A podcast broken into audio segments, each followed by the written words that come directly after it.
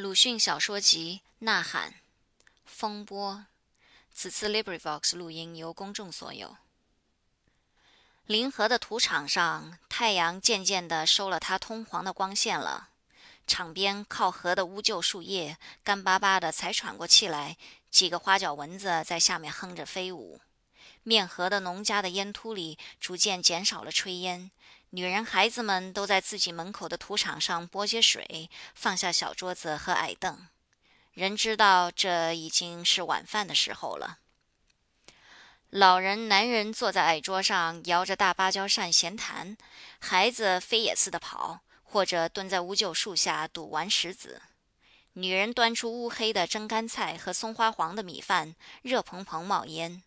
河里驶过文人的酒船，文豪见了。大发诗信，说：“无思无虑，这真是田家乐啊！”但文豪的话有些不合事实，就因为他们没有听到九斤老太的话。这时候，九斤老太正在大怒，拿破芭蕉扇敲着凳脚说：“我活到七十九岁了，活够了，不愿意眼见这些败家相，还是死的好。立刻就要吃饭了，还吃炒豆子。”是穷了一家子。一的曾孙女儿六斤捏着一把豆，正从对面跑来，见这情形，便直奔河边，藏在乌桕树后，伸出双鸭脚的小头，大声说：“这老物死的！”九斤老太虽然高寿，耳朵却还不很聋，但也没有听到孩子的话，仍旧自己说：“这真是一代不如一代。”这村庄的习惯有点特别，女人生下孩子多喜欢用秤称了轻重，便用斤数当作小名。九斤老太自从庆祝了五十大寿以后，便渐渐的变了不平家，常说一年轻的时候天气没有现在这般热，豆子也没有现在这般硬。总之，现在的时事是不对了。何况六斤比一的曾祖少了三斤，比一父亲七斤又少了一斤，这真是一条颠扑不破的实力。所以一又用劲说：“这真是一代不如一代。”一的儿媳七斤嫂子正捧着饭篮走到桌边，便将饭篮在桌上一摔，愤愤地说：“你老人家又这么说了！六斤生下来的时候不是六斤五两吗？你家的秤又是丝秤，加重秤。”十八两秤用了准十六，我们的六斤该有七斤多嘞。我想，便是太公和公公，也不见得正是九斤八斤十足，用的秤也许是十四两。一代不如一代。七斤嫂还没有答话，忽然看见七斤从小巷口转出，便移了方向，对他嚷道：“你这死尸怎么这时候才回来？死到哪里去了？不管人家等着你开饭。”七金虽然住在农村，却早有些飞黄腾达的意思。从他的祖父到他，三代不捏锄头病了。他也照例的帮人撑着航船，每日一回，早晨从鲁镇进城，傍晚又回到鲁镇，因此很知道些实事。例如什么地方雷公劈死了五公斤，什么地方闺女上了一个夜叉之类。他在村人里面的确已经是一名出场人物了。但夏天吃饭不点灯，却还守着农家习惯，所以回家太迟是该骂的。七金一手捏着象牙嘴、白铜豆六尺多长的香妃竹烟管，低着头慢慢的走来，坐在矮凳上。六金也趁势溜出，坐在他身边，叫他爹爹。七金没有应。一代不如一代，九斤老太说。七金慢慢的抬起头来，叹一口气说：“皇帝做了龙庭了。”七金嫂呆了一刻，忽而恍然大悟的道：“这可好了，这不是又要皇恩大赦了吗？”七金又叹一口气，说：“我没有辫子。”皇帝要辫子吗？皇帝要辫子。你怎么知道呢？七金嫂有些着急，赶忙的问：“咸亨酒店里的人都说要的。”七金嫂这时从直觉上觉得事情似乎有些不妙了，因为咸亨酒店是消息灵通的所在，一一转眼瞥见七金的光头，便忍不住动怒，怪他、恨他、怨他。忽然又绝望起来，装好一碗饭，撒在七金的面前，道：“还是赶快吃你的饭吧！哭丧着脸就会长出辫子来吗？”太阳收尽了它最末的光线了，水面暗暗的恢复过凉气来，土场上一片碗筷声响，人人的脊梁上又都吐出汗粒。七金嫂吃完三碗饭，偶然抬起头，心坎里便禁不住突突的发跳。一透过乌旧叶，看见又矮又胖的赵七爷正从独木桥上走来，而且穿着宝蓝色竹布的长衫。赵七爷是邻村茂源酒店的主人，又是这三十里方圆以内的唯一的出色人物兼学问家。因为有学问，所以又有些遗老的臭味。他有十多本金圣叹批评的《三国志》，时常坐着一个字一个字的读。他不但能说出五虎将姓名，尚而至于还知道黄忠表字汉升和马超表字孟起。革命以后，他便将辫子盘在顶上，像道士一般，常常叹息说：“倘若赵子龙在世，天下便不会乱到这地步了。”七金嫂眼睛好，早望见今天的赵七爷已经不是道士，却变成光滑头皮、乌黑发顶，一便知道这一定是皇帝做了龙庭，而且一定须有辫子，而且七金一定是非常危险。因为赵七爷的这件竹布长衫，轻易是不常穿的。三年以来，只穿过两次。一次是和他怄气的麻子阿四病了的时候，一次是曾经砸烂他酒店的鲁大爷死了的时候。现在是第三次了，这一定又是与他有庆，与他的仇家有殃了。七金嫂记得，两年前七金喝醉了酒，曾经骂过赵七爷是贱太。所以这时便立刻直觉到七金的危险，心坎里突突的发起跳来。赵七爷一路走来，坐着吃饭的人都站起身，拿筷子点着自己的饭碗，说：“七爷，请在我们这里用饭。”七爷也一路点头，说道：“请请。”却一径走到七金家的桌旁，七金们连忙招呼，七爷也微笑着说：“请请。”一面细细的研究他们的饭菜。好香的菜干，听到了风声了吗？赵七爷站在七金的后面，七金嫂的对面说：“皇帝做了龙庭了。”七金说：“七金嫂看着七爷的脸，竭力陪笑道：‘皇帝已经做了龙庭，几时皇恩大赦呢？’皇恩大赦，大赦是慢慢的，总要大赦吧？”七爷说到这里，声色忽然严厉起来。但是你家七斤的辫子呢？辫子，这倒是要紧的事。你们知道，长毛时候留发不留头，留头不留发。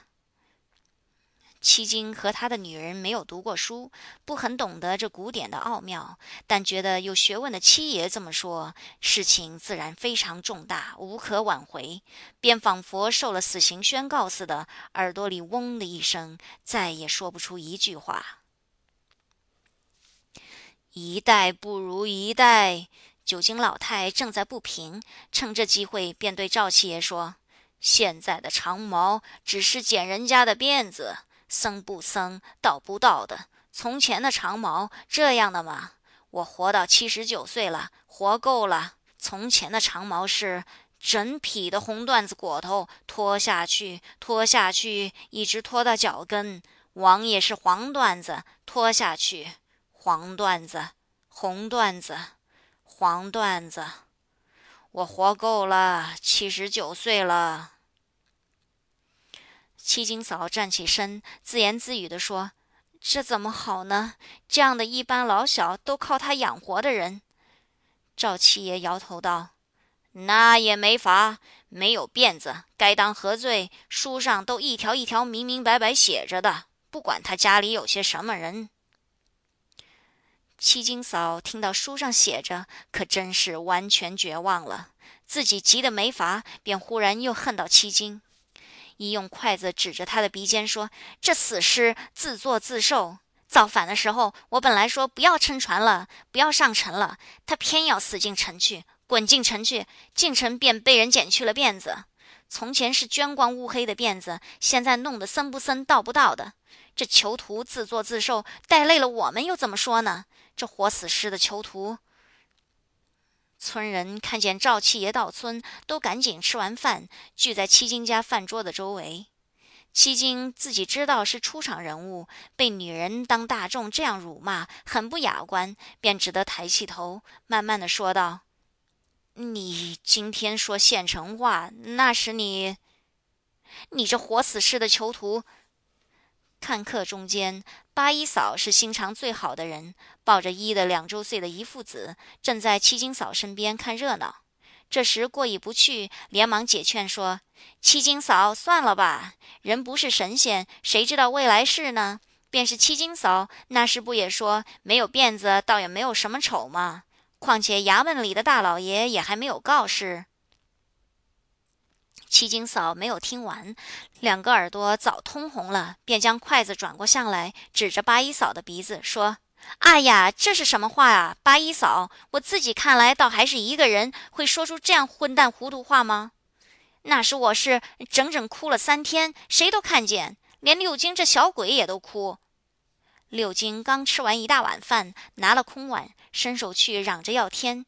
七金嫂正没好气，便用筷子在一的双鸭脚中间直扎下去，大喝道：“谁要你来多嘴？你这偷汉的小寡妇！”噗的一声，七金手里的空碗落在地上了，恰巧又碰着一块砖脚，立刻破成一个很大的缺口。七金直跳起来，捡起破碗，和尚检查一回，也喝道：“入娘的！”一巴掌打倒了六金。六金躺着哭，九金老太拉了一的手，连说着“一代不如一代”，一同走了。八一嫂也发怒，大声说。七金嫂，你恨棒打人！赵七爷本来是笑着旁观的，但自从八一嫂说了衙门里的大老爷没有告示这话以后，却有些生气了。这时他已经绕出桌旁，接着说：“很棒打人算什么呢？大兵是就要到的，你可知道这回保驾的是张大帅？”张大帅就是燕人张翼德的后代，他一只丈八蛇矛就有万夫不挡之勇，谁能抵挡他？他两手同时捏起空拳，仿佛握着无形的蛇矛模样，向八一嫂抢进几步，道：“你能抵挡他吗？”八一嫂正气得抱着孩子发抖，忽然见赵七爷满脸油汗，瞪着眼准对一冲过来，便十分害怕，不敢说完话，回身走了。赵七爷也跟着走去，众人一面怪八一嫂多事，一面让开路。几个剪过辫子、重新留起的，便赶快躲在人丛后面，怕他看见。赵七爷也不悉心查访，通过人丛，忽然转入乌桕树后，说道：“你能抵挡他吗？”跨上独木桥，扬长去了。村人们呆呆站着，心里计算，都觉得自己确乎抵不住张翼德，因此也决定七金便要没有性命。七金既然犯了皇法，想起他往常对人谈论城中的新闻的时候，就不该含着长烟管显出那般骄傲模样，所以对七金的犯法也觉得有些畅快。他们也仿佛想发些议论，却又觉得没有什么议论可发。嗡嗡的一阵乱嚷，蚊子都撞过赤膊身子，闯到乌桕树下去做事。他们也就慢慢的走散回家，关上门去睡觉。七金嫂咕哝着，也收了家伙和桌子矮凳回家，关上门睡觉了。七金将破碗拿回家里，坐在门槛上吸烟，但非常忧愁，忘却了吸烟。象牙嘴六尺多长，香妃竹烟管的白铜斗里的火光渐渐发黑了。他心里但觉得事情似乎十分危急，也想想些方法，想些计划，但总是非常模糊，贯穿不得。辫子呢？辫子，丈八蛇矛，一代不如一代。皇帝坐龙庭，破的完须得上城去定好。谁能抵挡他？书上一条一条写着：“入娘的。”第二日清晨，七金依旧从鲁镇乘航船进城，傍晚回到鲁镇，又拿着六尺多长的香妃竹烟管和一个饭碗回村。他在晚饭席上对九斤老太说：“这碗是在城内订合的，因为缺口大，所以要十六个铜钉，三文一个，一总用了四十八文小钱。”九斤老太很不高兴地说：“一代不如一代，我是活够了。三文钱一个钉，从前的钉这样的嘛？从前的钉是，我活了七十九岁了。”此后，七斤虽然是照例日日进城，但家境总有些暗淡。村人大抵回避着，不再来听他从城内得来的新闻。七金嫂也没有好生气，还时常叫他囚徒。过了十多日，七金从城内回家，看见他的女人非常高兴，问他说：“你在城内可听到些什么？”“没有听到些什么。”“皇帝做了龙庭没有呢？”“他们没有说。”“咸亨酒店里也没有人说吗？”“也没人说。”“我想皇帝一定是不做龙庭了。我今天走过赵七爷的殿前，看见他又坐着念书了。”辫子又盘在顶上了，也没有穿长衫。你想不做龙庭了吧？我想不做了吧。现在的七金是七金嫂和村人又都早给他相当的尊敬、相当的待遇了。到夏天，他们仍旧在自家门口的土场上吃饭，大家见了都笑嘻嘻的招呼。九斤老太早已做过八十大寿，仍然不平，而且健康。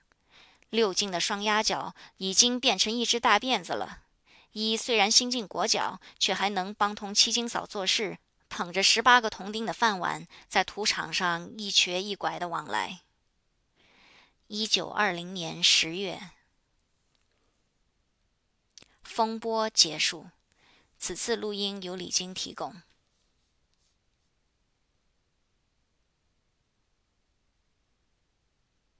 鲁迅小说集《呐喊》，故乡。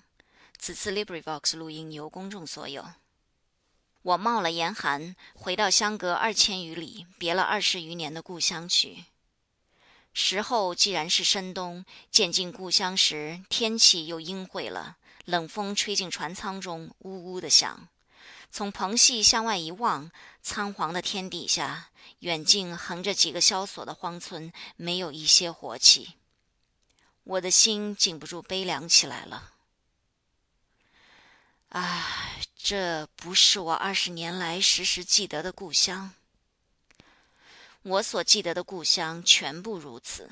我的故乡好得多了，但要我记起它的美丽，说出它的家处来，却又没有影像，没有言辞了，仿佛也就如此。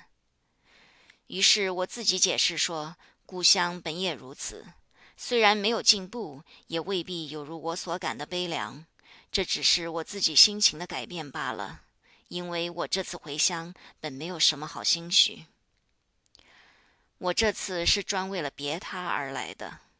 我们多年聚族而居的老屋已经共同卖给别姓了，交屋的期限只在本年。所以必须赶在正月初一以前永别了熟识的老屋，而且远离了熟识的故乡，搬家到我在谋时的异地去。第二日清早晨，我到了我家的门口了。瓦楞上许多枯草的断茎当风抖着，正在说明这老屋难免易主的原因。几房的本家大约已经搬走了，所以很寂静。我到了自家的房外，我的母亲早已迎着出来了。接着便飞出了八岁的侄儿红儿。我的母亲很高兴，但也藏着许多凄凉的神情，叫我坐下歇息、喝茶，且不谈搬家的事。红儿没有见过我，远远的对面站着，只是看。但我们终于谈到搬家的事。我说外间的寓所已经租定了，又买了几件家具。此外，需将家里所有的木器卖去，再去增添。母亲也说好，而且行李也略已齐齐，木器不便搬运的也小半卖去了，只是收不起钱来。你休息一两天，去拜望亲戚本家一回，我们便可以走了。”母亲说：“是的。”还有闰土，他每到我家来时，总问起你，很想见你一回面。我已经将你到家的大约日期通知他，他也许就要来了。这时候，我的脑里忽然闪出一幅神异的图画来：深蓝的天空中挂着一轮金黄的圆月，下面是海边的沙地，都种着一望无际的碧绿的西瓜。其间有一个十一二岁的少年，项带银圈，手捏一柄钢叉，向一匹茶尽力的刺去，那茶却将身一扭，反从他的胯下逃走了。这少年便是闰土。我认识他时也不过十多岁，离现在将有三十年了。那时我的父亲还在世，家境也好，我正是一个少爷。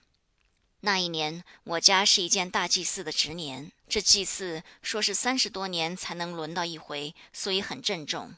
正月里供祖像，贡品很多，祭器很讲究，拜的人也很多，祭器也很要防偷去。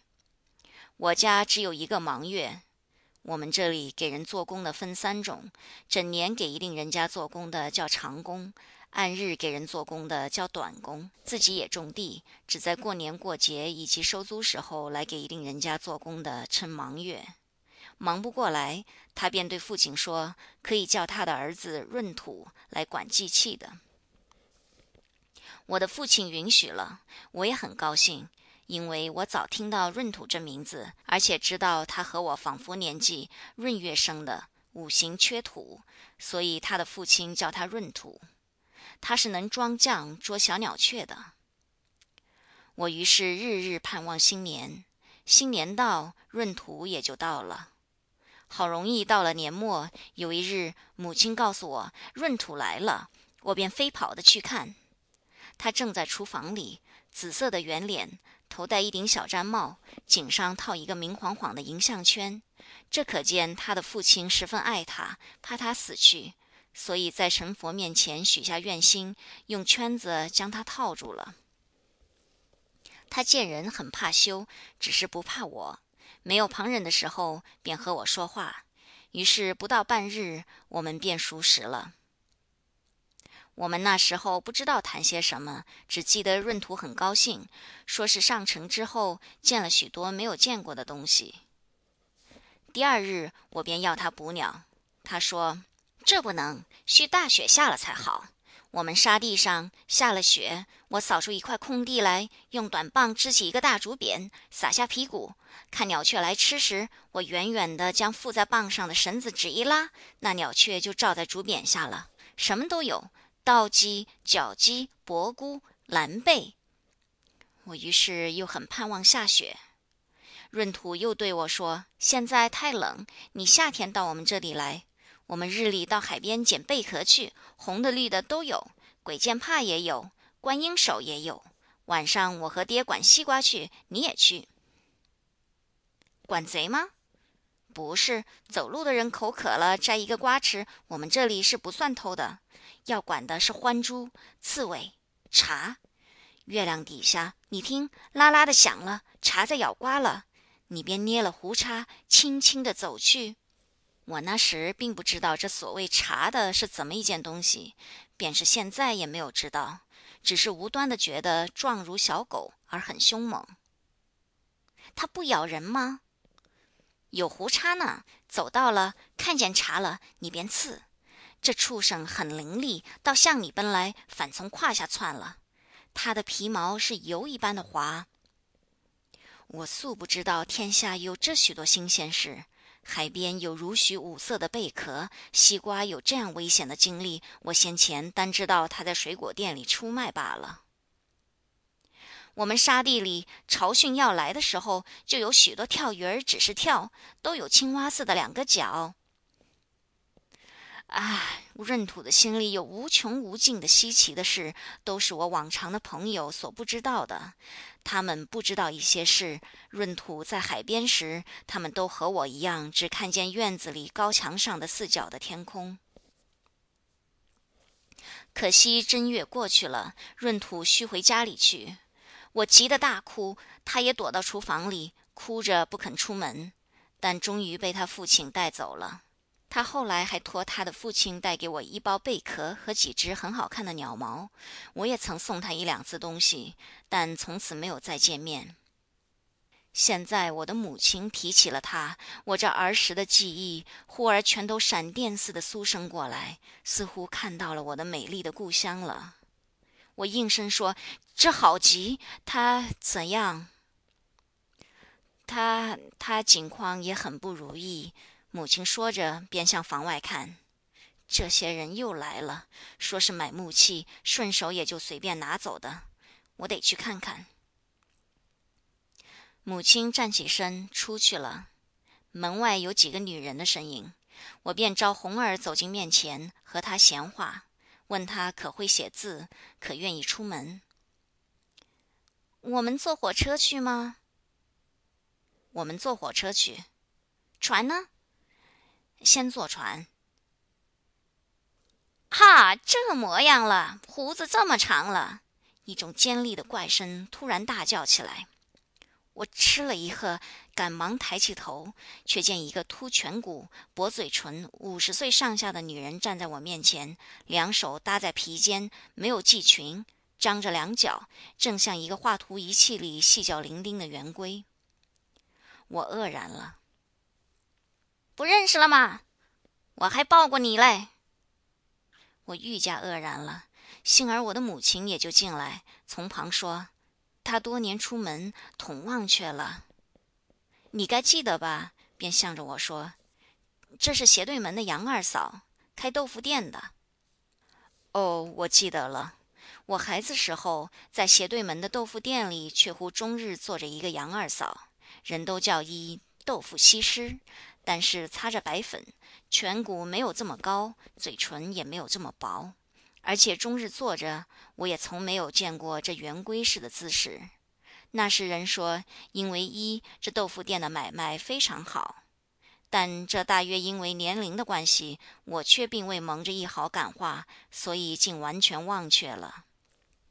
然而圆规很不平，显出鄙夷的神色，仿佛嗤笑法国人不知道拿破仑，美国人不知道华盛顿似的，冷笑说：“忘了，这真是贵人眼高。”哪有这事？我我惶恐着站起来说：“那么我对你说，逊格尔，你阔了，搬动又笨重，你还要什么这些破烂木器？让我拿去吧，我们小户人家用得着。”我并没有扩嘞，我我去卖了这些再去。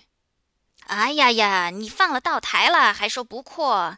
你现在有三房姨太太，出门便是八抬的大轿，还说不扩？哈，什么都瞒不过我。我知道无话可说了，便闭了口，默默的站着。哎呀哎呀，真是愈有钱便愈是一毫不肯放松，愈是一毫不肯放松便愈有钱。圆规一面愤愤地回转身，一面絮絮地说，慢慢向外走，顺便将我母亲的一副手套塞在裤腰里，出去了。此后又有近处的本家和亲戚来访问我，我一面应酬，偷空便收拾些行李，这样的过了三四天。一日是天气很冷的午后，我吃过午饭，坐着喝茶，觉得外面有人进来了，便回头去看。我看时不由得非常出惊，慌忙站起身，迎着走去。进来的便是闰土，虽然我一见便知道是闰土，但又不是我这记忆上的闰土了。他身材增加了一倍，先前的紫色的圆脸已经变作灰黄，而且加上了很深的皱纹，眼睛也像他父亲一样，周围都肿得通红。这我知道，在海边种地的人，终日吹着海风，大抵是这样的。他头上是一顶破毡帽，身上只一件极薄的棉衣，浑身瑟索着，手里提着一个纸包和一支长烟管。那手也不是我所记得的红活原石的手，却又粗又笨，而且开裂，像是松树皮了。我这时很兴奋，但不知道怎么说才好，只是说。啊，闰土哥，你来了！我接着便有许多话想要连珠一般涌出：脚鸡、跳鱼儿、贝壳、茶，但又总觉得被什么挡着似的，但在脑里面回旋，吐不出口外去。他站住了，脸上现出欢喜和凄凉的神情，动着嘴唇却没有作声。他的态度终于恭敬起来了，分明的叫道：“老爷。”我似乎打了一个寒噤，我就知道我们之间已经隔了一层可悲的厚障壁了。我也说不出话。他回过头去说：“水生，给老爷磕头。”便拖出躲在背后的孩子来。这正是一个念年前的闰土，只是黄瘦些，颈子上没有银圈罢了。这是第五个孩子，没有见过世面，躲躲闪闪。母亲和红儿下楼来了，他们大约也听到了声音。老太太，信是早收到了，我实在喜欢的不得了，知道老爷回来。闰土说：“啊，你怎的这样客气起来？你们先前不是哥弟称呼吗？还是照旧逊格儿？”母亲高兴地说：“哎呀，老太太真是，这成什么规矩？那时是孩子，不懂事。”闰土说着，又叫水生上来打拱，那孩子却害羞，紧紧的只贴在他背后。他就是水生，第五个，都是生人，怕生也难怪的。还是红儿和他去走走。母亲说。红儿听的这话，便来招水生，水生却松松爽爽同他一路出去了。母亲叫闰土坐，他迟疑了一回，终于就了座。将长烟管靠在桌旁，递过纸包来说：“冬天没有什么东西了，这点干青豆倒是自家晒在那里的，秦老爷，我问问他的景况。”他只是摇头。非常难，第六个孩子也会帮忙了，却总是吃不够，又不太平，什么地方都要钱，没有规定，收成又坏。种出东西来，挑去卖，总要捐几回钱，折了本；不去卖，又只能烂掉。他只是摇头，脸上虽然刻着许多皱纹，却全然不动，仿佛石像一般。他大约只是觉得苦，却又形容不出。沉默了片时，便拿起烟管来，默默的吸烟了。母亲问他，知道他的家里事务忙，明天便得回去。又没有吃过午饭，便叫他自己到厨下炒饭吃去。他出去了，母亲和我都叹息他的境况：多子、饥荒、瞌睡、兵、匪、官、身，都苦得他像一个木偶人了。母亲对我说：“凡是不必搬走的东西，尽可以送他，可以听他自己去拣择。”下午，他捡好了几件东西：两条长桌、四个椅子、一副香炉和烛台、一杆台秤。他又要所有的草灰。我们这里煮饭是烧稻草的，那灰可以做沙地的肥料。待我们启程的时候，他用船来载去。夜间，我们又谈些闲天，都是无关紧要的话。第二天早晨，他就领了水生回去了。又过了九日，是我们启程的日期。闰土早晨便到了，水生没有同来，却只带着一个五岁的女儿管船只。我们终日很忙碌，再没有谈天的功夫。来客也不少，有送行的，有拿东西的，有送行兼拿东西的。待到傍晚，我们上船的时候，这老屋里的所有破旧、大小、粗细东西已经一扫而空了。我们的船向前走，两岸的青山在黄昏中都装成了深黛颜色，连着退向船后梢去。红儿和我靠着船窗，同看外面模糊的风景。他忽然问道：“大伯，我们什么时候回来？”回来。你怎么还没有走就想回来了？可是水生约我到他家玩去嘞。他睁着大的黑眼睛，痴痴的想：我和母亲也都有些惘然，于是又提起闰土来。母亲说：“那豆腐西施的杨二嫂，自从我家收拾行李以来，本是每日必到的。前天依在灰堆里掏出十多个碗碟来，议论之后，便定说是闰土埋着的，他可以在运灰的时候一齐搬回家里去。”杨二嫂发现了这件事，自己很以为功，便拿了那枸杞沙，这是我们这里养鸡的器具，木盘上面有着栅栏，内盛食料。鸡可以伸进井子去啄，狗却不能，只能看着气死，飞也似的跑了。亏衣装着这么高低的小脚，竟跑得这样快。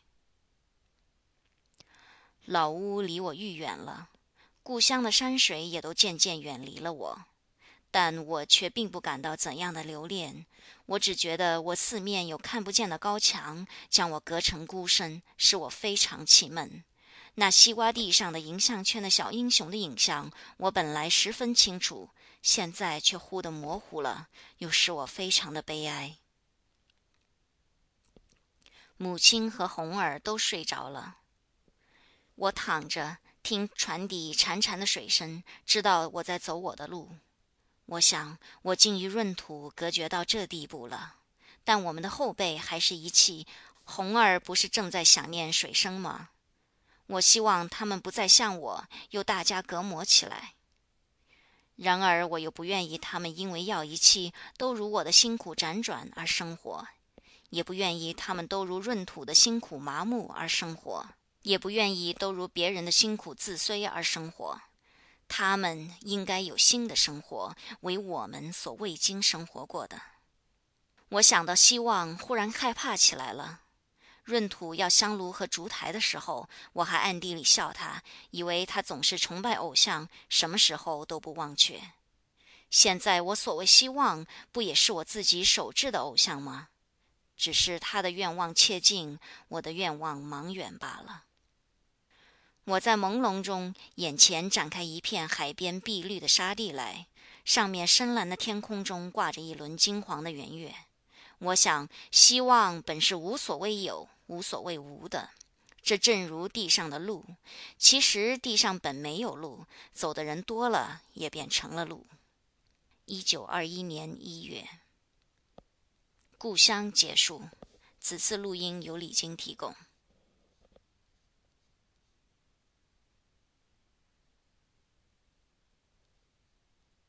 鲁迅小说集《呐喊》阿贵正传。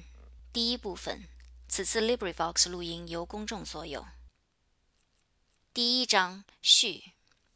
我要给阿贵做正传，已经不止一两年了，但一面要做，一面又往回想，这足见我不是一个立言的人，因为从来不朽之笔，须传不朽之人，于是人以文传，文以人传，究竟谁靠谁传，渐渐的不甚了然起来。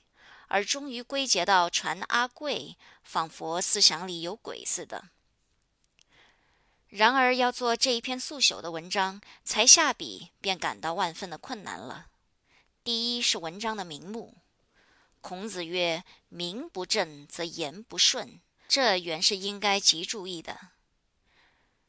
传的名目很繁多，列传、自传、内传、外传、别传、家传。小传，而可惜都不合。列传嘛，这一篇并非和许多阔人排在正史里；自传嘛，我又并非就是阿贵。说是外传、内传在哪里呢？倘用内传，阿贵又绝不是神仙。别传呢？阿贵实在未曾有大总统上谕宣赴国史馆立本传。虽说英国正史上并无《博图列传》，而文豪狄更斯也做过《博图别传》这一部书，但文豪则可，在我辈却不可。其次是家传，则我既不知与阿贵是否同宗，也未曾受他子孙的拜托；或小传，则阿贵又更无别的大传了。总而言之，这一篇也便是本传。但从我的文章着想，因为文体卑下，是引车卖江浙流所用的话，所以不敢见称，便从不入三教九流的小说家所谓“闲话休题，言归正传”这一句套话里取出“正传”两个字来作为名目。即使与古人所传书法正传的正传字面上很相混，也顾不得了。第二，立传的通例开首大抵该是某字某。某地人也，而我并不知道阿贵姓什么。有一回，他似乎是姓赵，但第二日便模糊了。那是赵太爷的儿子进了秀才的时候，罗生汤汤的抱到村里来。阿贵正喝了两碗黄酒，便手舞足蹈地说：“这与他也很光彩，因为他和赵太爷原来是本家。细细的排起来，他还比秀才长三倍呢。”其实几个旁听人倒也肃然的有些起劲了，哪知道第二天地保便叫阿贵到赵太爷家里去。太爷一见，满脸见珠，喝道：“阿贵，你这混小子，你说我是你的本家吗？”阿贵不开口。赵太爷愈看愈生气了，抢进几步说：“你敢胡说！我怎么会有你这样的本家？你姓赵吗？”阿贵不开口，想往后退了。赵太爷跳过去，给了他一个嘴巴。你怎么会姓赵？你哪里配姓赵？阿贵并没有抗辩，他却做姓赵，只用手摸着左颊，和地保退出去了。外面又被地保训斥了一番，谢了地保二百文酒钱。知道的人都说阿贵太荒唐，自己去招打。他大约未必姓赵，即使真姓赵，有赵太爷在这里，也不该如此胡说的。此后便再没有人提起他的氏族来，所以我终于不知道阿贵究竟什么姓。第三，我又不知道阿贵的名字是怎么写的。他活着的时候，人都叫他阿贵；死了以后，便没有一个人再叫阿贵了，哪里还会有祝之竹帛的事？若论祝之竹帛，这篇文章要算第一次，所以先遇着了这一个难关。我曾仔细想，阿贵。阿贵还是阿贵呢？倘使他号月亭，或者在八月间做过生日，那一定是阿贵了。而他没有号，也许有号，只是没有人知道他，有未尝散过生日征文的帖子，写作阿贵是武断的。又倘使他有一位老兄或令弟叫阿富，那一定是阿贵了。而他又只是一个人，写作阿贵也没有佐证的。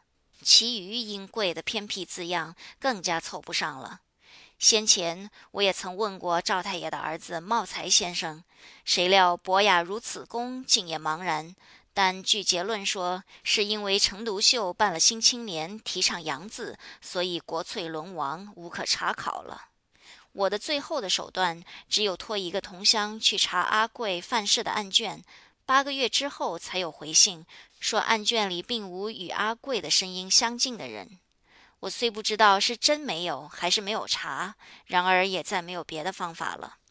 生怕注音字母还未通行，只好用了“杨”字，照英国流行的拼法写它为阿贵 （Q U E I），略作阿贵。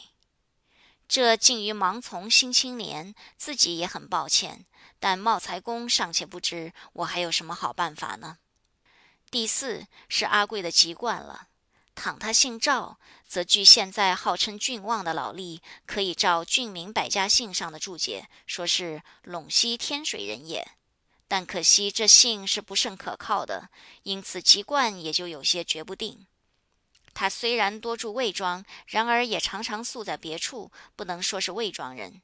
即使说是魏庄人也，也仍然有怪使法的。我所聊以自慰的是，还有一个“阿”字非常正确，绝无附会假借的缺点，颇可以就正于通人。至于其余，却都非浅学所能穿作。只希望有历史癖与考据癖的胡适之先生的门人们，将来或者能够寻出许多新端绪来。但是我这《阿贵正传》到那时却又怕早经消灭了。以上可以算是序。第二章，优胜计略。阿贵不单是姓名籍贯有些渺茫，连他先前的形状也渺茫。因为魏庄的人们至于阿贵，只要他帮忙，只拿他玩笑，从来没有留心他的形状的。而阿贵自己也不说，独有和别人口角的时候，贱货瞪着眼睛道：“我们先前比你阔得多了，你算是什么东西？”阿贵没有家，住在魏庄的土谷祠里，也没有固定的职业，只给人家做短工，割麦便割麦，舂米便舂米。撑船便撑船，工作略长久时，他也或住在临时主人的家里，但一玩就走了。所以人们忙碌的时候，也还记起阿贵来。然而记起的是做工，并不是形状。一闲空，连阿贵都早忘却，更不必说形状了。只是有一回，有一个老头子颂扬说：“阿贵真能做。”这时，阿贵赤着脖，懒洋洋的、瘦伶仃的，正在他面前。别人也摸不着这话是真心还是讥笑。然而阿贵很喜欢。阿贵又很自尊，所有未庄的居民全部在他眼神里，甚而至于对于两位文童，也有以为不值一笑的神情。夫文童者，将来恐怕要变秀才者也。赵太爷、钱太爷大受居民的尊敬，除有钱之外，就因为都是文童的爹爹。而阿贵在精神上独不表格外的崇奉。他想，我的儿子会阔得多了。嘉义进了几回城，阿贵自然更自负。然而他又很鄙薄城里人，譬如用三尺三寸宽的木板做成的凳子，魏庄人叫长凳，他也叫长凳，城里人却叫条凳。他想。这是错的，可笑！油煎大头鱼，魏庄都加上半寸长的葱叶，城里却加上切细的葱丝。他想，这也是错的，可笑！然而魏庄人真是不见世面的可笑的乡下人啊！他们没有见过城里的煎鱼。阿贵先前阔，见识高，而且真能做，本来几乎是一个完人了。但可惜他体质上还有一些缺点。最恼人的是，在他头皮上颇有几处不知于何时的赖疮疤。这虽然也在他身上，而看阿贵的意思，倒也似乎以为不足贵的，因为他会说赖以及一切近于赖的音。后来推而广之，光也会，亮也会，再后来连灯烛都会了。一犯会，不问有心与无心，阿贵便全拔通红的发起怒来。估量了对手，口纳的他便骂，气力小的他便打。然而不知怎么一回事，总还是阿贵吃亏的时候多。于是他渐渐的变换了方针，大抵改为怒目而视了。谁知道阿贵采用怒目主义之后，魏庄的闲人们便愈喜欢玩笑他。一见面，他们便假作吃惊的说：“喂，亮起来了。”阿贵照例的发了怒，他怒目而视了。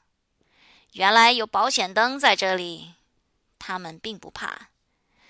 阿贵没有罚，只得另外想出报复的话来。你还不配！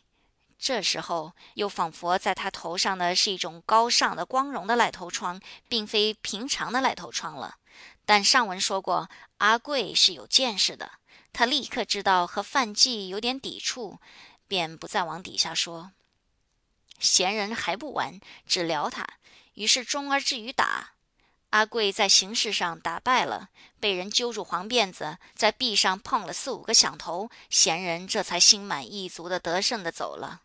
阿贵站了一刻，心里想：我总算被儿子打了。现在的世界真不像样。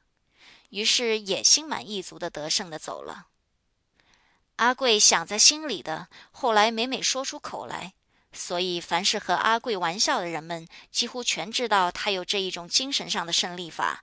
此后每逢揪住他黄辫子的时候，人就先一招对他说：“阿贵，这不是儿子打老子，是人打畜生。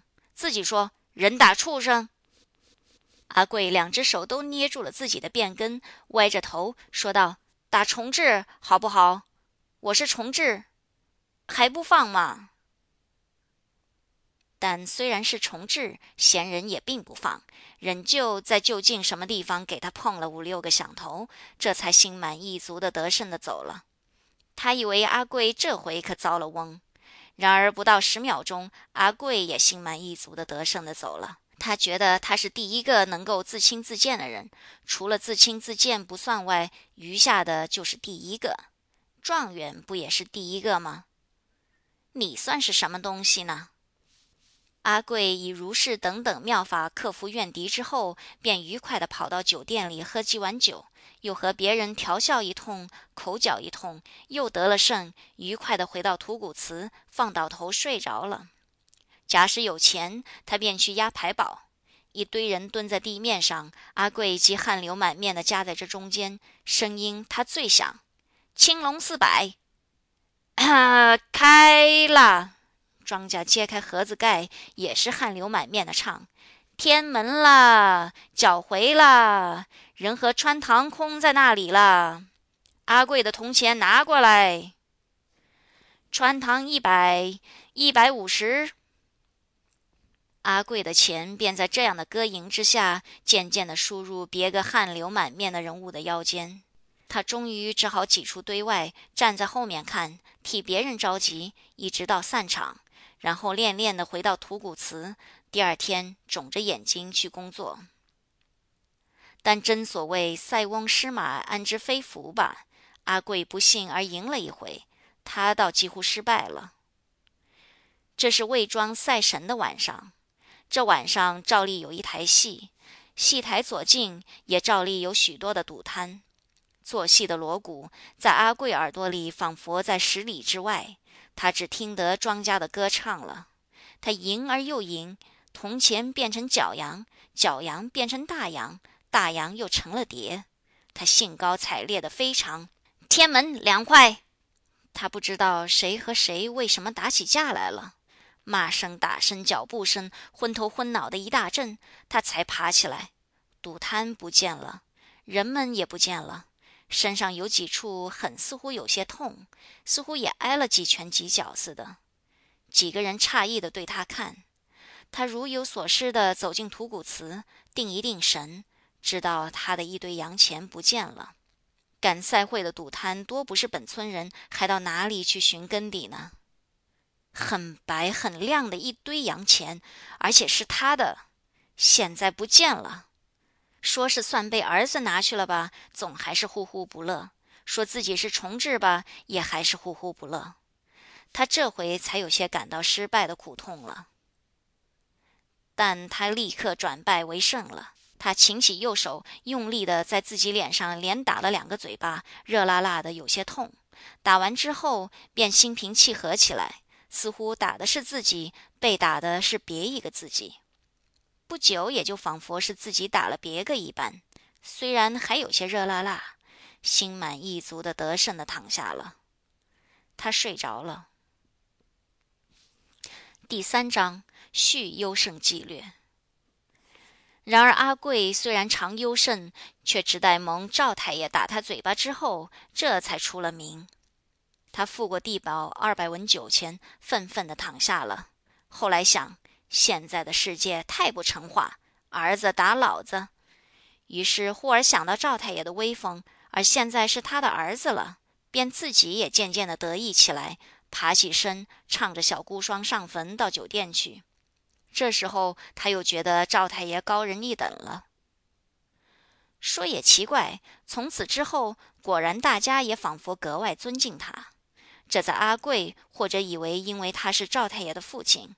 而其实也不然，魏庄通例，倘如阿七打阿八，或者李四打张三，向来本不算口碑。一上口碑，则打的既有名，被打的也就托币有了名。至于错在阿贵，那自然是不必说。所以者何？就因为赵太爷是不会错的。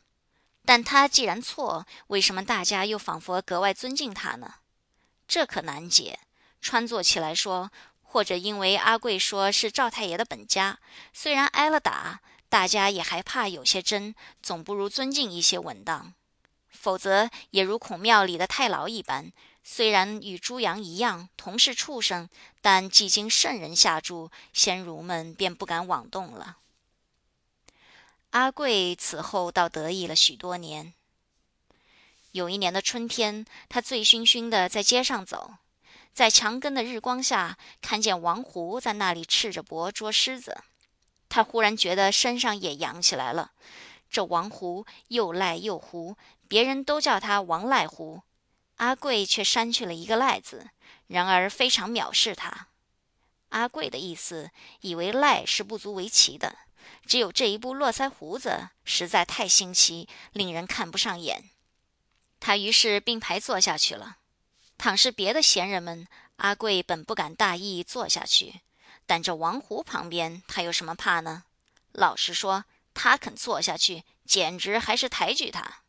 阿贵也脱下破夹袄来翻检了一回，不知道因为欣喜呢，还是因为粗心，许多功夫只捉了三四个。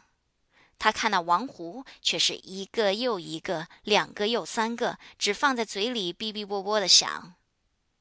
阿贵最初是失望，后来却不平了，看不上眼的王胡尚且那么多，自己倒反这样少，这是怎样的大失体统的事啊！他很想寻一两个大的，然而竟没有。好容易才捉到一个中的，恨恨地塞在后嘴唇里，狠命一咬，噼的一声，又不及王胡的响。他赖疮疤快快通红了，将衣服摔在地上，吐一口唾沫，说：“这毛虫，赖皮狗，你骂谁？”王胡轻蔑地抬起眼来说。阿贵近来虽然比较的受人尊敬，自己也更高傲些，但和那些打惯的闲人们见面还胆怯，独有这回却非常无勇了。这样满脸胡子的东西也敢出言无状吗？谁认便骂谁。他站起来，两手插在腰间说：“你的骨头痒了吗？”王虎也站起来，披上衣服说：“阿贵以为他要逃了，抢进去就是一拳。”这拳头还未达到身上，已经被他抓住了。只一拉，阿贵踉踉跄跄的跌进去，立刻又被王虎扭住了辫子，要拉到墙上，照例去碰头。君子动口不动手，阿贵歪着头说。王虎似乎不是君子，并不理会，一连给他碰了五下，又用力的一推，至于阿贵跌出六尺多远，这才满足的去了。在阿贵的记忆上，这大约要算是生平第一件的屈辱，因为王虎以络腮胡子的缺点，向来只被他奚落，从没有奚落他，更不必说动手了。而他现在竟动手，很意外。难道真如世上所说，皇帝已经停了考，不要秀才和举人了，因此赵家减了威风，因此他们也便小觑了他吗？阿贵无可适从地站着。远远的走来了一个人，他的对头又到了。这也是阿贵最厌恶的一个人，就是钱太爷的大儿子。他先前跑上城里去进洋学堂，不知怎么又跑到东洋去了。半年之后，他回到家里来，腿也直了，辫子也不见了。他的母亲大哭了十几场，他的老婆跳了三回井。后来，他的母亲到处说，这辫子是被坏人灌醉了酒捡去了。本来可以做大官，现在只好等留长再说了。然而阿贵不肯信，偏称他假洋鬼子，也叫做里通外国的人。一见他，一定在肚子里暗暗的咒骂。阿贵尤其生恶而痛绝之的是他的一条假辫子。辫子而至于假，就是没有了做人的资格。他的老婆不跳第四回井，也不是好女人。这假洋鬼子进来了。托儿，驴。阿贵历来本只在肚子里骂，没有出过声。这回因为正气愤，因为要报仇，便不由得轻轻地说出来了。不料这兔儿却拿着一只黄漆的棍子，就是阿贵所谓哭丧棒，大踢步走了过来。阿贵在这刹那便知道大约要打了，赶紧抽紧筋骨，耸了肩膀等候着。果然。呸的一声，似乎确作打在自己头上了。我说他，阿贵指着近旁的一个孩子，分辨说：“拍拍拍。在阿贵的记忆上，这大约要算是生平第二件的屈辱。幸而拍拍的响了之后，于他倒似乎完结了一件事，反而觉得轻松些。而且忘却这一件祖传的宝贝也发生了效力。他慢慢的走，将到酒店门口，早已有些高兴了。但对面走来了进修庵里的小尼姑，阿贵便在平时看见一也一定要唾骂，而况在屈辱之后呢？他于是发生了回忆，又发生了敌凯了。我不知道我今天为什么这样晦气，原来就因为见了你。他想，他迎上去，大声的吐一口唾沫，呸！小尼姑全不睬，低了头，只是走。阿贵走进一身旁，突然伸出手去磨着一新剃的头皮，呆笑着说：“托儿，快回去，和尚等着你。”你怎么动手动脚？尼姑满脸通红地说，一面赶快走。酒店里的人大笑了。阿贵看见自己的熏业得了赏识，便愈加兴高采烈起来。和尚动得，我动不得。他扭住一的面颊。酒店里的人大笑了，阿贵更得意，而且为了满足那些赏鉴家起见，再用力的一拧，才放手。他这一站，早忘却了王胡，也忘却了假洋鬼子，似乎对于今天的一切晦气都报了仇，而且奇怪，又仿佛全身比拍拍的响了之后轻松飘飘然的，似乎要飞去了。这断子绝孙的阿贵。远远的听得小尼姑的带哭的声音，哈哈哈！阿贵十分得意的笑，哈哈哈哈！酒店里的人也九分得意的笑。第四章：恋爱的悲剧。有人说，有些胜利者愿意敌手如虎如鹰，他才感得胜利的欢喜。假使如羊如小鸡，他便反觉得胜利的无聊。又有些胜利者，当克服一切之后，看见死的死了，降的降了，诚诚惶诚恐，死罪死罪，他于是没有了敌人，没有了对手，没有了朋友，只有自己在上，一个孤零零、凄凉、寂寞，便反而感到了胜利的悲哀。然而我们的阿贵却没有这样罚。他是永远得意的，这或者也是中国精神文明冠于全球的一个证据了。看呐，他飘飘然的，似乎要飞去了。然而这一次的胜利却又使他有些异样。他飘飘然的飞了大半天，飘进吐谷祠，照例应该躺下便打鼾，谁知道这一晚他很不容易合眼。他觉得自己的大拇指和第二指有点古怪，仿佛比平常滑腻些。不知道是小尼姑的脸上有一点滑腻的东西粘在他指上，还是他的指头在小尼姑脸上磨得滑腻了。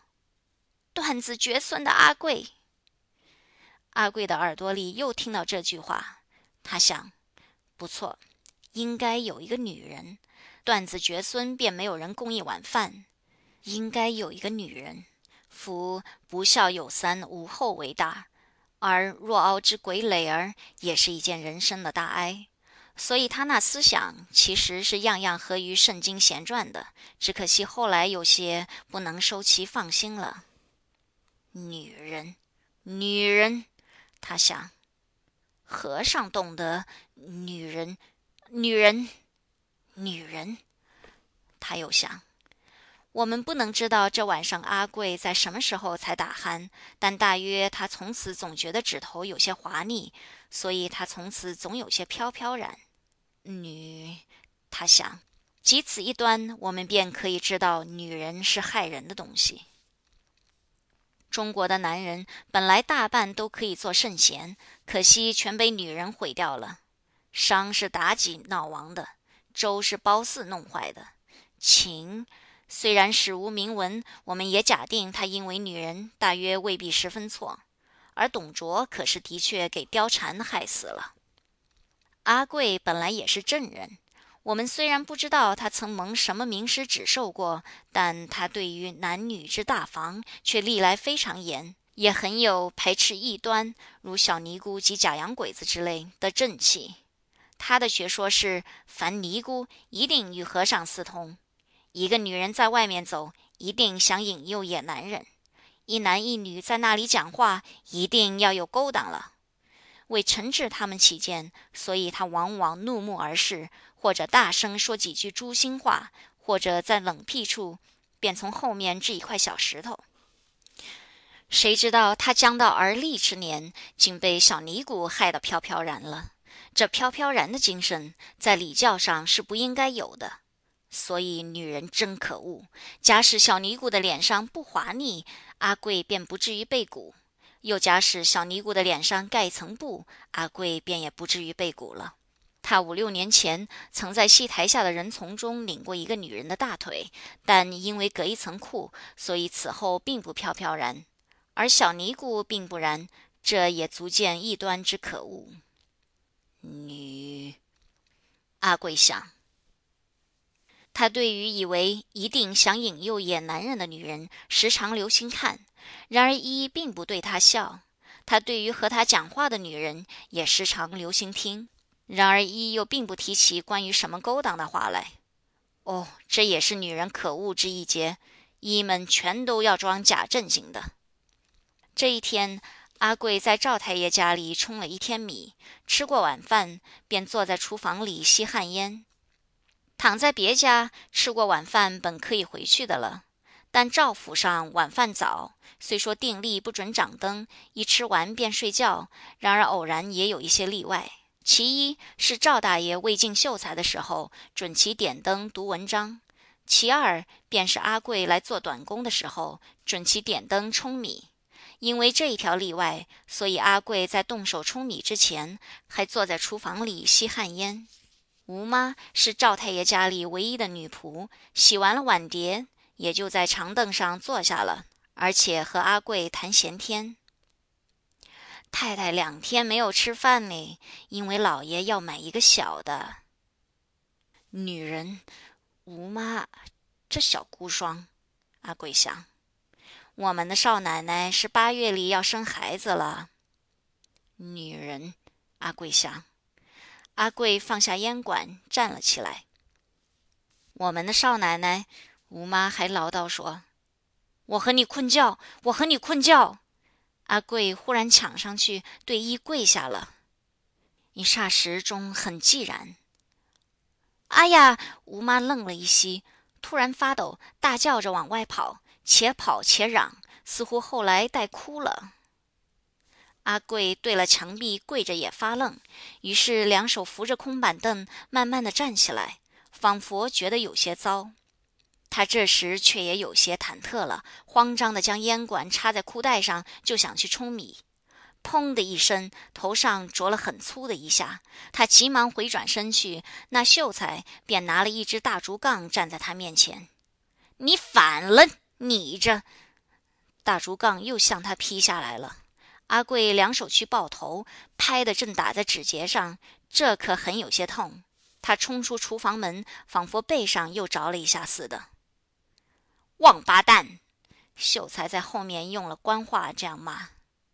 阿贵奔入舂米场，一个人站着，还觉得指头痛，还记得王八蛋。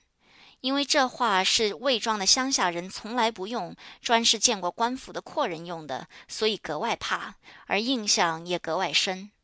但这时他那女的思想却也没有了，而且打骂之后，似乎一件事也已经收束，倒反觉得亦无挂碍似的，便动手去冲米。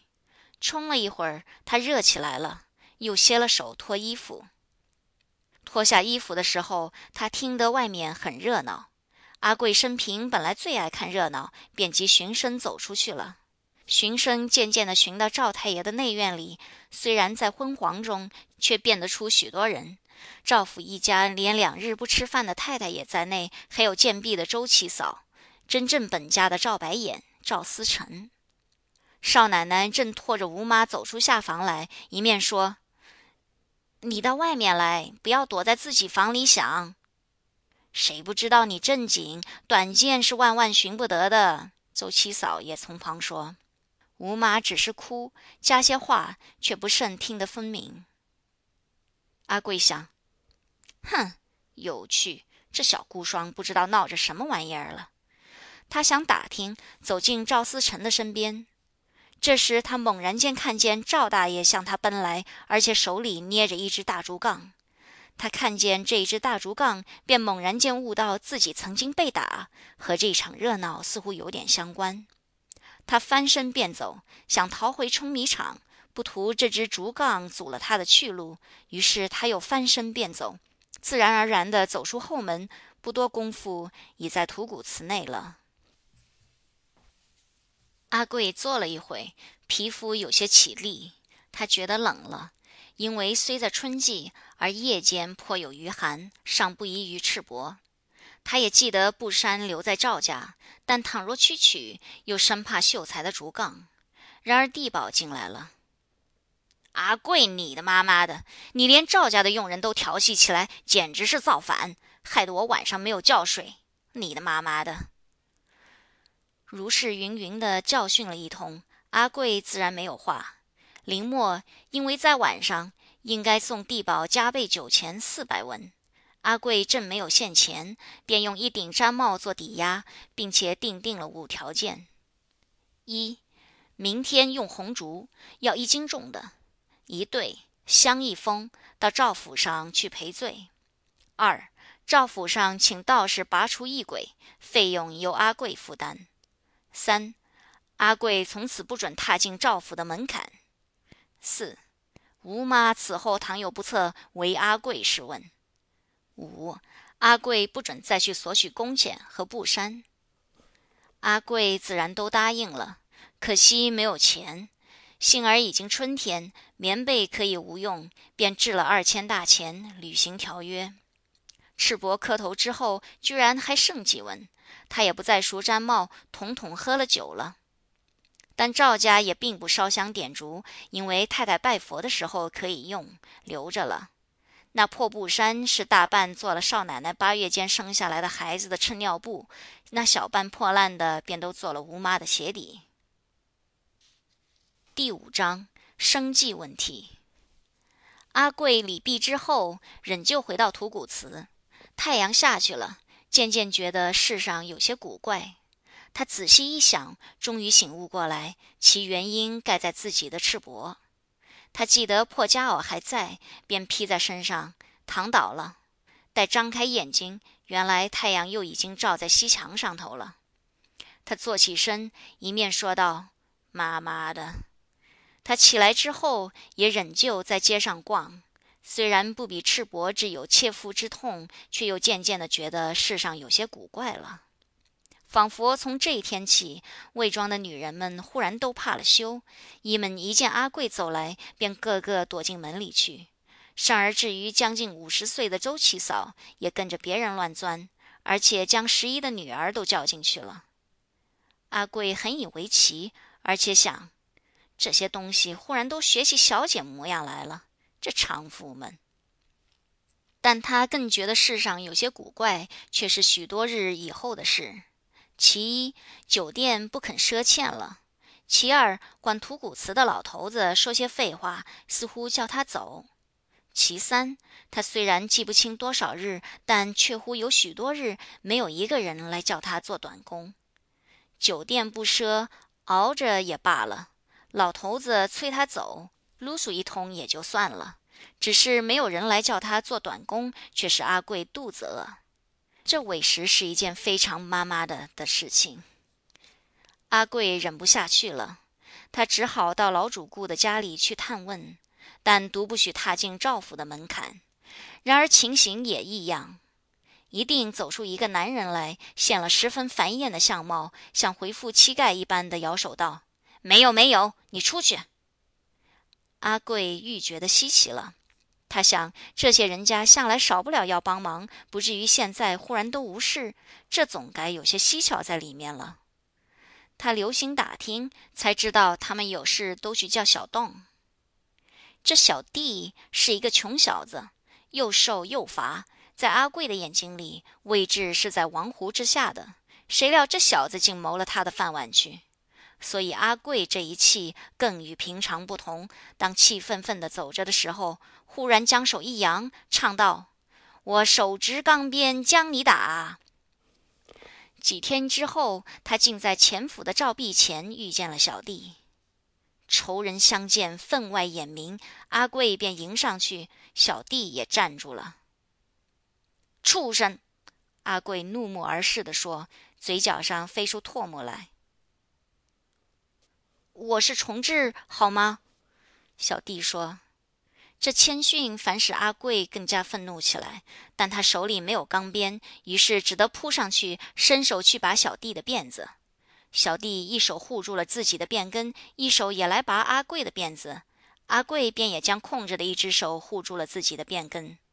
从先前的阿贵看来，小弟本来是不足尺数的，但他近来挨了饿。又瘦又乏，已经不下于小弟，所以便成了势均力敌的现象。四只手拔着两颗头，都弯了腰，在钱家粉墙上印出一个蓝色的红形，止于半点钟之久了。好了好了，看的人们说，大约是解劝的。好好看的人们说，不知道是解劝，是颂扬，还是煽动。然而他们都不听。阿贵进三步。小弟便退三步，都站着；小弟进三步，阿贵便退三步，又都站着。大约半点钟，魏庄少有自鸣钟，所以很难说，或者二十分。他们的头发里便都冒烟，额上便都流汗。阿贵的手放松了，在同一瞬间，小弟的手也正放松了，同时直起，同时退开，都挤出人丛去。记着吧，妈妈的！阿贵回过头去说：“妈妈的，记着吧。”小弟也回过头来说：“这场龙虎斗似乎并无胜败，也不知道看的人可满足，都没有发什么议论。而阿贵却仍然没有人来叫他做短工。有一日很温和，微风佛佛的，颇有些夏意了。阿贵却觉得寒冷起来，但这还可担当。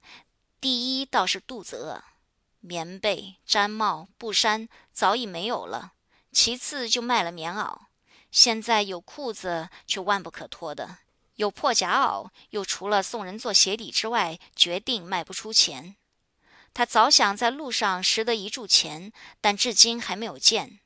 他想在自己的破屋里忽然寻到一柱钱，慌张的四顾，但屋内是空虚而且了然。于是他决计出门求食去了。他在路上走着，要求食，看见熟食的酒店，看见熟食的馒头，但他都走过了，不但没有暂停，而且并不想要。他所求的不是这类东西了，他求的是什么东西，他自己不知道。魏庄本不是大村镇，不多时便走近了。村外多是水田，满眼是新秧的嫩绿，夹着几个圆形的活动的黑点，便是耕田的农夫。阿贵并不赏见这田家乐，却只是走，因为他直觉的知道这与他的求实之道是很辽远的。但他终于走到静修庵的墙外了。庵周围也是水田，粉墙突出在新绿里，后面的低土墙里是菜园。阿贵迟疑了一回，四面一看，并没有人，他便爬上这矮墙去，扯着何首乌藤，但泥土仍然簌簌的掉，阿贵的脚也索索的抖，终于攀着桑树枝跳到里面了。里面真是郁郁葱葱，但似乎并没有黄酒、馒头以及此外可吃的之类。靠西墙是竹丛，下面许多笋，只可惜都是并未煮熟的。还有油菜早经结籽，芥菜已将开花，小白菜也很老了。阿贵仿佛闻铜落地似的，觉得很冤屈。他慢慢走进园门去，忽而非常惊喜了，这分明是一起老萝卜。他于是蹲下便拔，而门口突然伸出一个很圆的头来，又急缩回去了。这分明是小尼姑。小尼姑之流是阿贵本来视若草芥的，但事事需退一步想，所以他便赶紧拔起四个萝卜，拧下青叶，都在大襟里。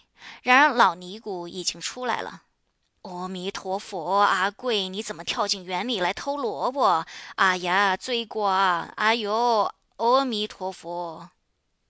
我什么时候跳进你的园里来偷萝卜？阿贵且看且走的说：“现在这不是？”老尼姑指着他的衣兜：“这是你的，你能叫得他答应你吗？你？”阿贵没有说完话，拔步便跑。追来的是一匹很肥大的黑狗，这本来在前门的，不知怎的到后园来了。黑狗哼，而且追，已经要咬着阿贵的腿。幸而从衣兜里落下一个萝卜来，那狗给一下，略略一停，阿贵已经爬上桑树，跨到土墙，连人和萝卜都滚出墙外面了。只剩着黑狗还在对着桑树熬。老尼姑念着佛。阿贵怕尼姑又放出黑狗来，拾起萝卜便走。沿路又捡了几块小石头，但黑狗却并不在线。阿贵于是抛了石块，一面走一面吃，而且想到这里也没有什么东西寻，不如进城去。待三个萝卜吃完时，他已经打定了进城的主意了。《阿贵正传》第一部分结束。此次录音由李晶提供。